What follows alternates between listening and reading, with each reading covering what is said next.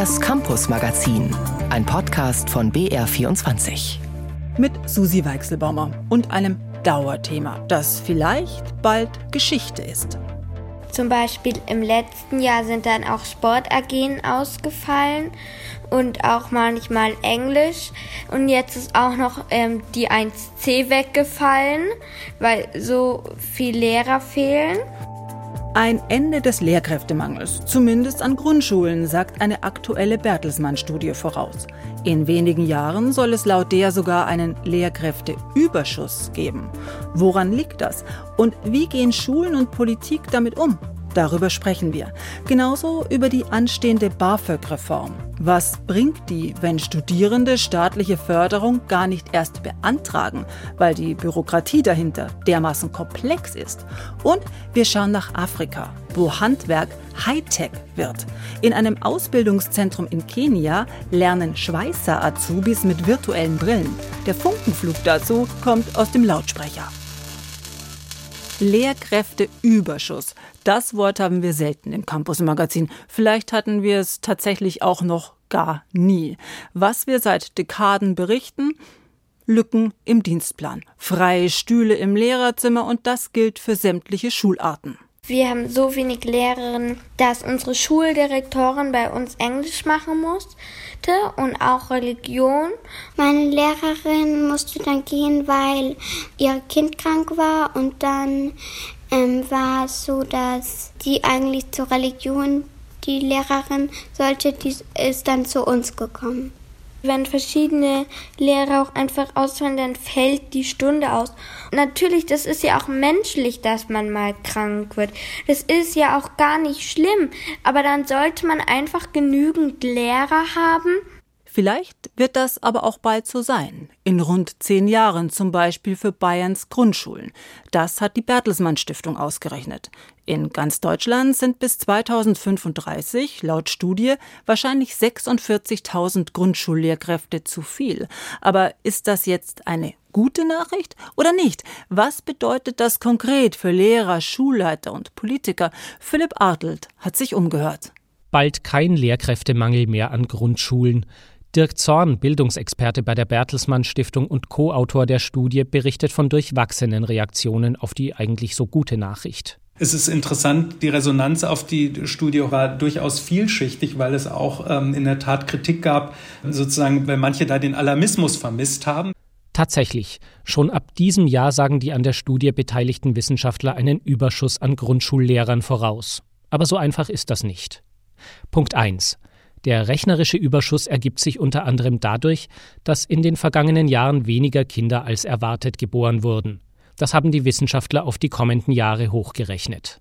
Wenn wir jetzt sagen, da ist ein Silberstreif am Horizont, die Situation kann sich entspannen, weil die Schülerzahlen sinken, können wir uns natürlich politisch fragen, ist das eigentlich etwas, was wir uns wünschen, ja? Und wäre es nicht sogar im Gegenteil wünschenswert, wir hätten eine Familien- und Sozialpolitik, die mehr Eltern dazu bewegen würde, Kinder zu bekommen oder mehr Kinder zu bekommen?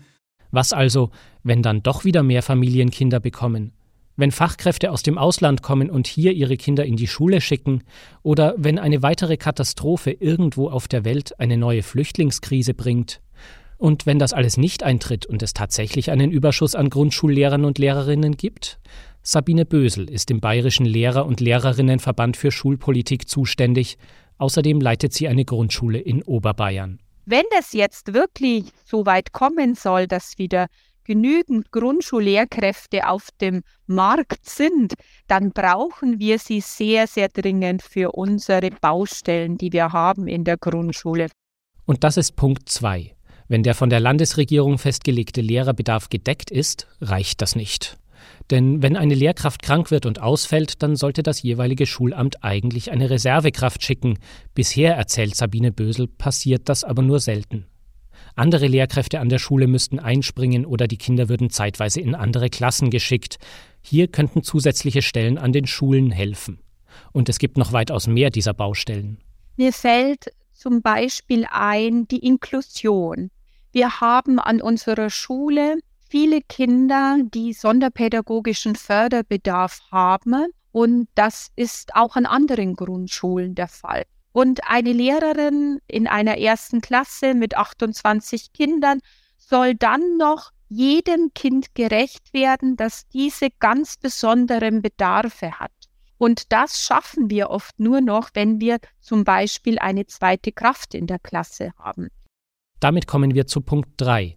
Grundschulleiterin Bösel und auch Studienautor Dirk Zorn warnen davor, jetzt die Lehrerausbildung zurückzufahren und wie in der Vergangenheit schon in einen Zyklus aus Überangebot und Lehrermangel zu schlittern. Ist es ja geradezu ein Teil der Lösung, den wir ja auch selber in unserer Studie propagieren, zu sagen, nehmt diese Grundschullehrkräfte, die vielleicht in der Grundschule jetzt unmittelbar keine Anstellung finden würden und qualifiziert sie weiter. Ja, also Länder wie Bayern haben das ja jetzt in den Phasen des Lehrermangels in der Grundschule vorgemacht. Gerade die bayerischen Mittelschulen, wo der Lehrermangel eben besonders ausgeprägt ist, würden sicher davon profitieren.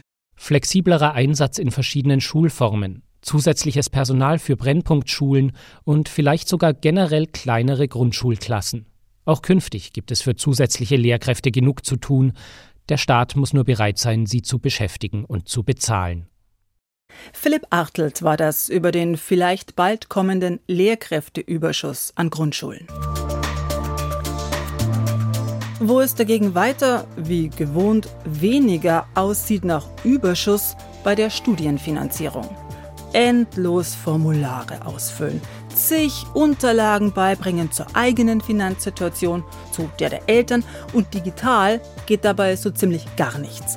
Wer an eine staatliche Förderung, also BAföG, kommen will oder muss, weil eben das Geld zum Studieren fehlt, braucht viel Geduld. Womöglich aber bald ein bisschen weniger endlos viel Geduld. Denn das Bundesministerium für Bildung und Forschung hat die Tage einen Entwurf vorgelegt zur BAföG-Reform. Der will unter anderem bürokratische Hürden abbauen, um, Achtung, Zitat, das BAföG noch stärker an die Lebensrealität der Empfängerinnen und Empfänger anzupassen. Wie das genau aussehen soll, Chimbob Nikschas aus unserem Hauptstadtstudio in Berlin fasst die Eckpunkte zusammen. Wer studieren geht, braucht erstmal Geld für den Semesterbeitrag, die Kaution für die eigene Bude oder einen Laptop. Besonders bedürftige Erstsemester sollen dafür künftig einmalig 1000 Euro vom Staat bekommen, die sie nicht zurückzahlen müssen. Das schlägt das Bundesbildungsministerium in einem Entwurf zur neuen BAföG-Reform vor. Trotzdem stößt der Entwurf bisher vor allem auf Kritik, denn die monatlichen Sätze im BAföG sollen nicht angehoben werden. Die Grünen-Abgeordnete Laura Kraft fordert weitere Verbesserungen für BAföG-Empfänger. Der Grundbedarfssatz liege inzwischen mehr als 100 Euro unter dem Bürgergeld. Tatsächlich wurde der BAföG-Satz zuletzt auf 452 Euro im Monat angehoben. Im Bürgergeld sind es inzwischen 563 Euro. Studierende, die nicht mehr bei den Eltern wohnen, bekommen zusätzlich 360 Euro für die Miete. Noch sind die Pläne für die nächste BAföG-Reform aber nicht fix. Sie müssen noch innerhalb der Regierung abgestimmt und dann im Bundestag diskutiert werden. Frühestens zum Wintersemester 2024-25 soll es das neue BAföG geben. Kritiker jedoch sind skeptisch und wünschen sich, mit Blick auf den jetzigen Reformentwurf, noch erheblich mehr Vereinfachungen. Denn bislang schrecken viele Studierende zurück vor einem BAföG-Antrag. Komplizierte Formulare sind dafür nur ein Grund. Philipp Artelt mit Einzelheiten. Julia Winkler ist sicher kein Beispiel für das BAföG als Erfolgsmodell. Sie studiert Journalistik im fünften Semester an der Uni Eichstätt, hat schon vor Beginn des Studiums vor drei Jahren BAföG beantragt und seitdem, sagt sie, läuft fast alles schief. Ich war eigentlich sehr, sehr selbstbewusst, als ich BAföG beantragt habe. Und mein Grundproblem ist mein Vater, weil er einfach sehr, sehr unkooperativ ist und mir keine Dokumente gibt und mir auch keine Auskünfte über sein Vermögen gibt. Ob man BAföG bekommt, hängt unter anderem vom Einkommen der Eltern ab. Kann man das nicht einwandfrei nachweisen, wird es schwer. Und ich habe das auch festgestellt, dass es wirklich schwer ist für die da irgendwas zu berechnen, wenn ich keine richtigen Dokumente abgeben kann. Aber mir ist eben aufgefallen, dass die sehr, sehr, sehr, sehr unvorbereitet sind für ja alles, was keine heile Familie ist. Julia Winkler mag ein Sonderfall sein, aber genau für solche Fälle ist das BAföG eigentlich gedacht. Für die Studierenden, die Probleme haben, ihr Studium zu finanzieren, nicht für die, bei denen schon alles im Leben perfekt läuft. Winkler kämpft bis heute um mehrere tausend Euro BAföG, erzählt sie. Andere aus ihrem Umfeld würden das nicht tun. Sie fühlen sich von solchen Beispielen abgeschreckt. Der Ärger, die Bürokratie und dann die Unsicherheit, ob überhaupt eine gute Summe dabei rausspringt. Das BAföG hat einen schlechten Ruf. Zu Unrecht, sagt Stefan Grob vom Dachverband der Studierendenwerke in Deutschland. Das BAföG ist schon eine ich sag mal, gute Leistung, wenn Sie zehn Semester lang BAföG bekommen, den BAföG-Höchstsatz von derzeit 934 Euro, dann kriegen Sie am Ende mehr als 50.000 Euro vom Staat. Sie müssen davon aber maximal 10.010 Euro zurückzahlen und Sie kriegen also mehr als 40.000 Euro vom Staat geschenkt. Dieser BAföG-Darlehensanteil, der scheint tatsächlich gerade Menschen aus der Zielgruppe des BAföG, Haushalte ohne viel Geld, ohne akademische Bildung in der Familientradition, abzuschrecken. Grupp und seine Kollegen wünschen sich deshalb, den Darlehensanteil zu kippen und wieder zu einem Vollzuschuss zurückzukehren, bei dem man nichts zurückzahlen muss, so wie es vor einigen Jahrzehnten schon mal war. Stefanie Maugner leitet beim Studierendenwerk Erlangen-Nürnberg die BAföG-Bewilligungsstelle. Auch sie kennt die Geschichten von Studierenden, die erst gar nicht versuchen, den Antrag zu stellen. Liegt vermutlich daran, dass sie eben annehmen, sie kriegen eh nichts, die Eltern hätten zu viel Einkommen was oft ein Trugschluss ist, weil sich doch in den letzten Jahren bei den Freibeträgen zum Beispiel sehr viel getan hat. Dabei warnt Maugner vor BAföG-Rechnern im Internet. Die Rechner kämen mit der Komplexität des BAföG nicht zurecht und würden oft falsche Ergebnisse ausspucken und die Studierenden entmutigen, den Antrag zu stellen. Studentin Julia Winkler gibt nicht auf. Damit kämpft sie auch ein bisschen mit für die anderen, die sich nicht trauen. Und auch sie hat Vorstellungen, wie man die Studienförderung sinnvoller gestalten könnte, damit mehr Bedürftige davon profitieren dass man das BAföG familienunabhängiger macht. Ich denke, das ist keine Überraschung bei mir. Es gibt Länder, in denen funktioniert es das super, dass einfach alle Studenten einen Beitrag bekommen. Auch wenn die Bearbeitung durch die Bewilligungsstellen immer noch ein Bürokratiemonster ist. Zumindest bei den komplizierten Anträgen hat die Bundesregierung ein bisschen nachgebessert.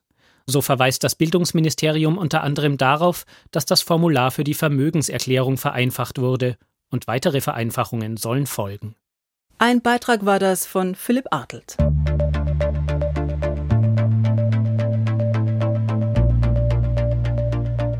Wir schauen in die USA zu einem durchaus komplizierten Fall, der uns seit gut drei Wochen beschäftigt und der immer weitere Kreise zieht.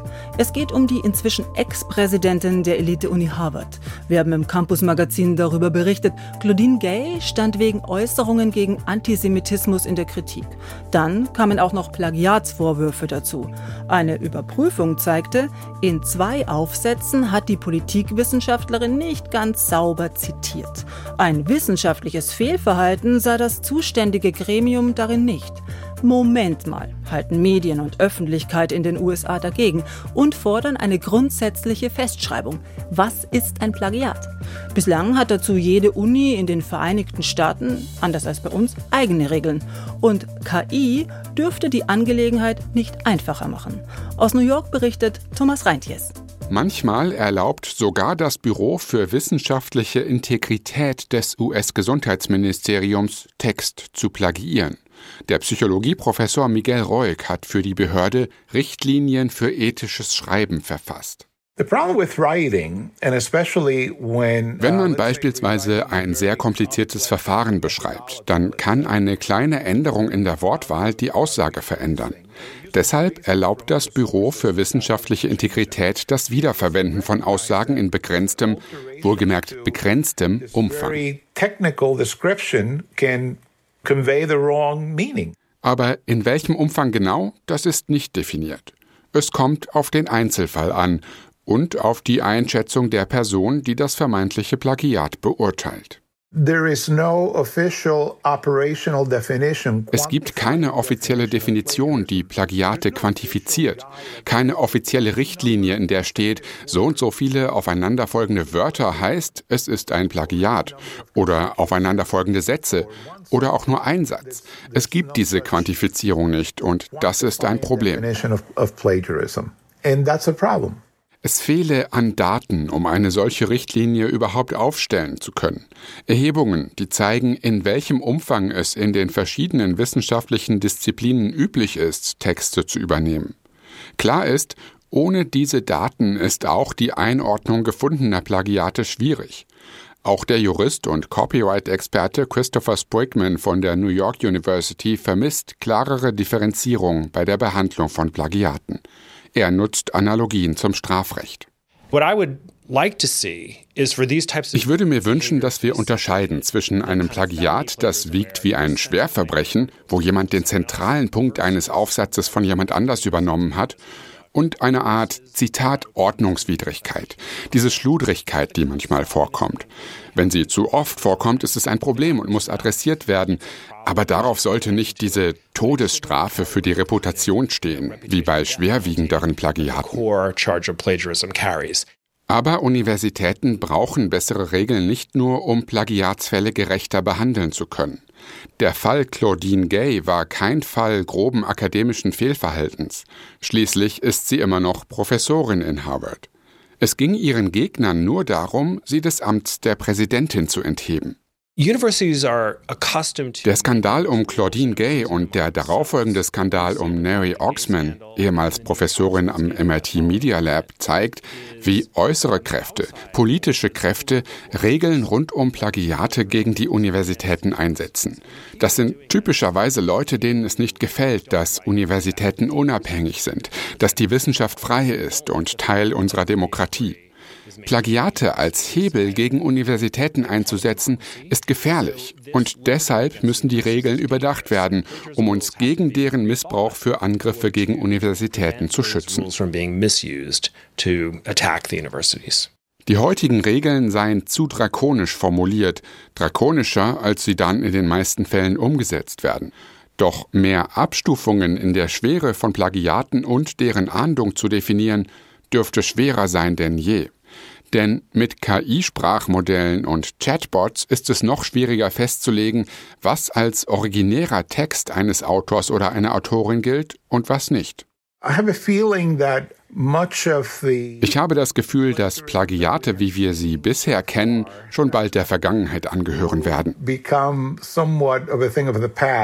Statt einen Text wörtlich zu übernehmen, ist es ein leichtes, einen Chatbot um eine Neuformulierung zu bitten. Genauso kann eine KI aber auch über tatsächlich neue wissenschaftliche Erkenntnisse schreiben. Was dabei in Zukunft als selbstgeschrieben, was als von anderswo übernommen gelten wird, ist offen. Thomas Reintjes war das aus New York. Fragt man übrigens eine KI wie ChatGPT, was sie von Plagiaten hält, habe ich mal vorhin gemacht, kommt heraus, wörtlich, Richtiges Zitieren und das geistige Eigentum anderer zu schützen ist essentiell, um Vertrauen zu schaffen und wissenschaftliche und professionelle Integrität zu gewährleisten. Naja, sieh mal an.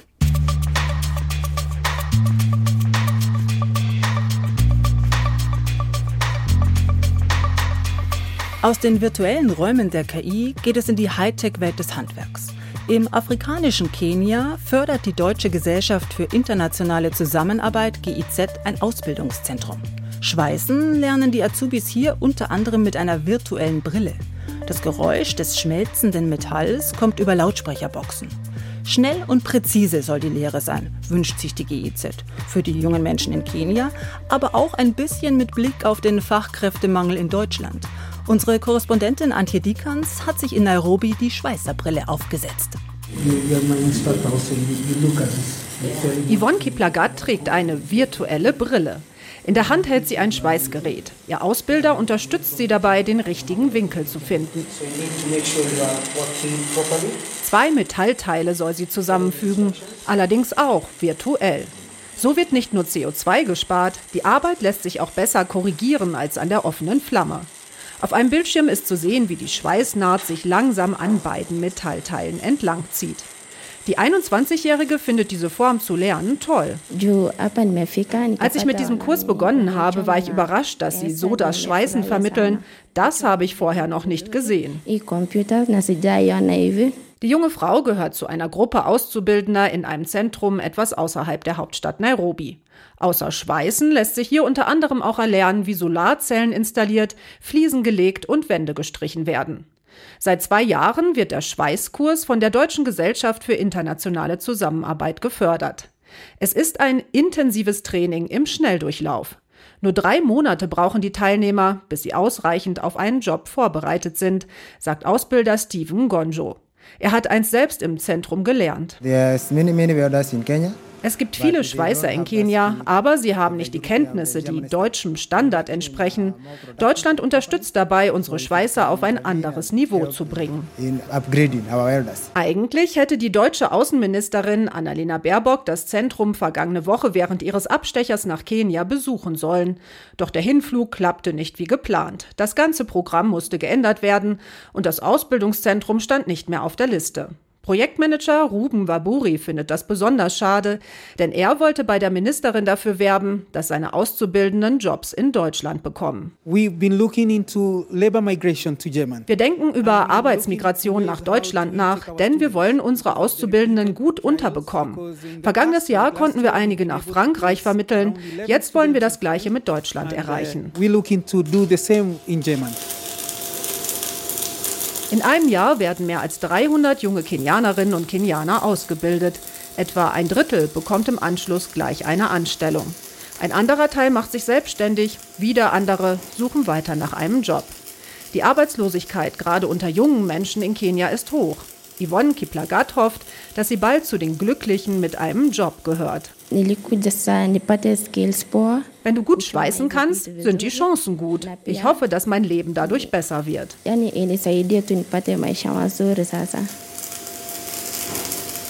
Antje Dikans berichtete aus Kenia. Und mit der Hoffnung, dass es besser wird, geht das Campus-Magazin zu Ende. Susi Weichselbaumer war am Mikrofon. Wenn Sie mögen, Sie finden diese Sendung auch auf br24.de zum Nachhören. Und weil wir gerade beim Thema Ausbildung und Berufswahl waren, auf unserem YouTube-Kanal Alpha Uni zeigen wir jede Woche, was man mit welchem Studienfach später beruflich anfangen kann. In der nächsten Folge geht es um Medizin und den Job als Ärztin oder Arzt. Zu finden sind die Videos auch in der ARD Mediathek. Das Campus Magazin, ein Podcast von BR24.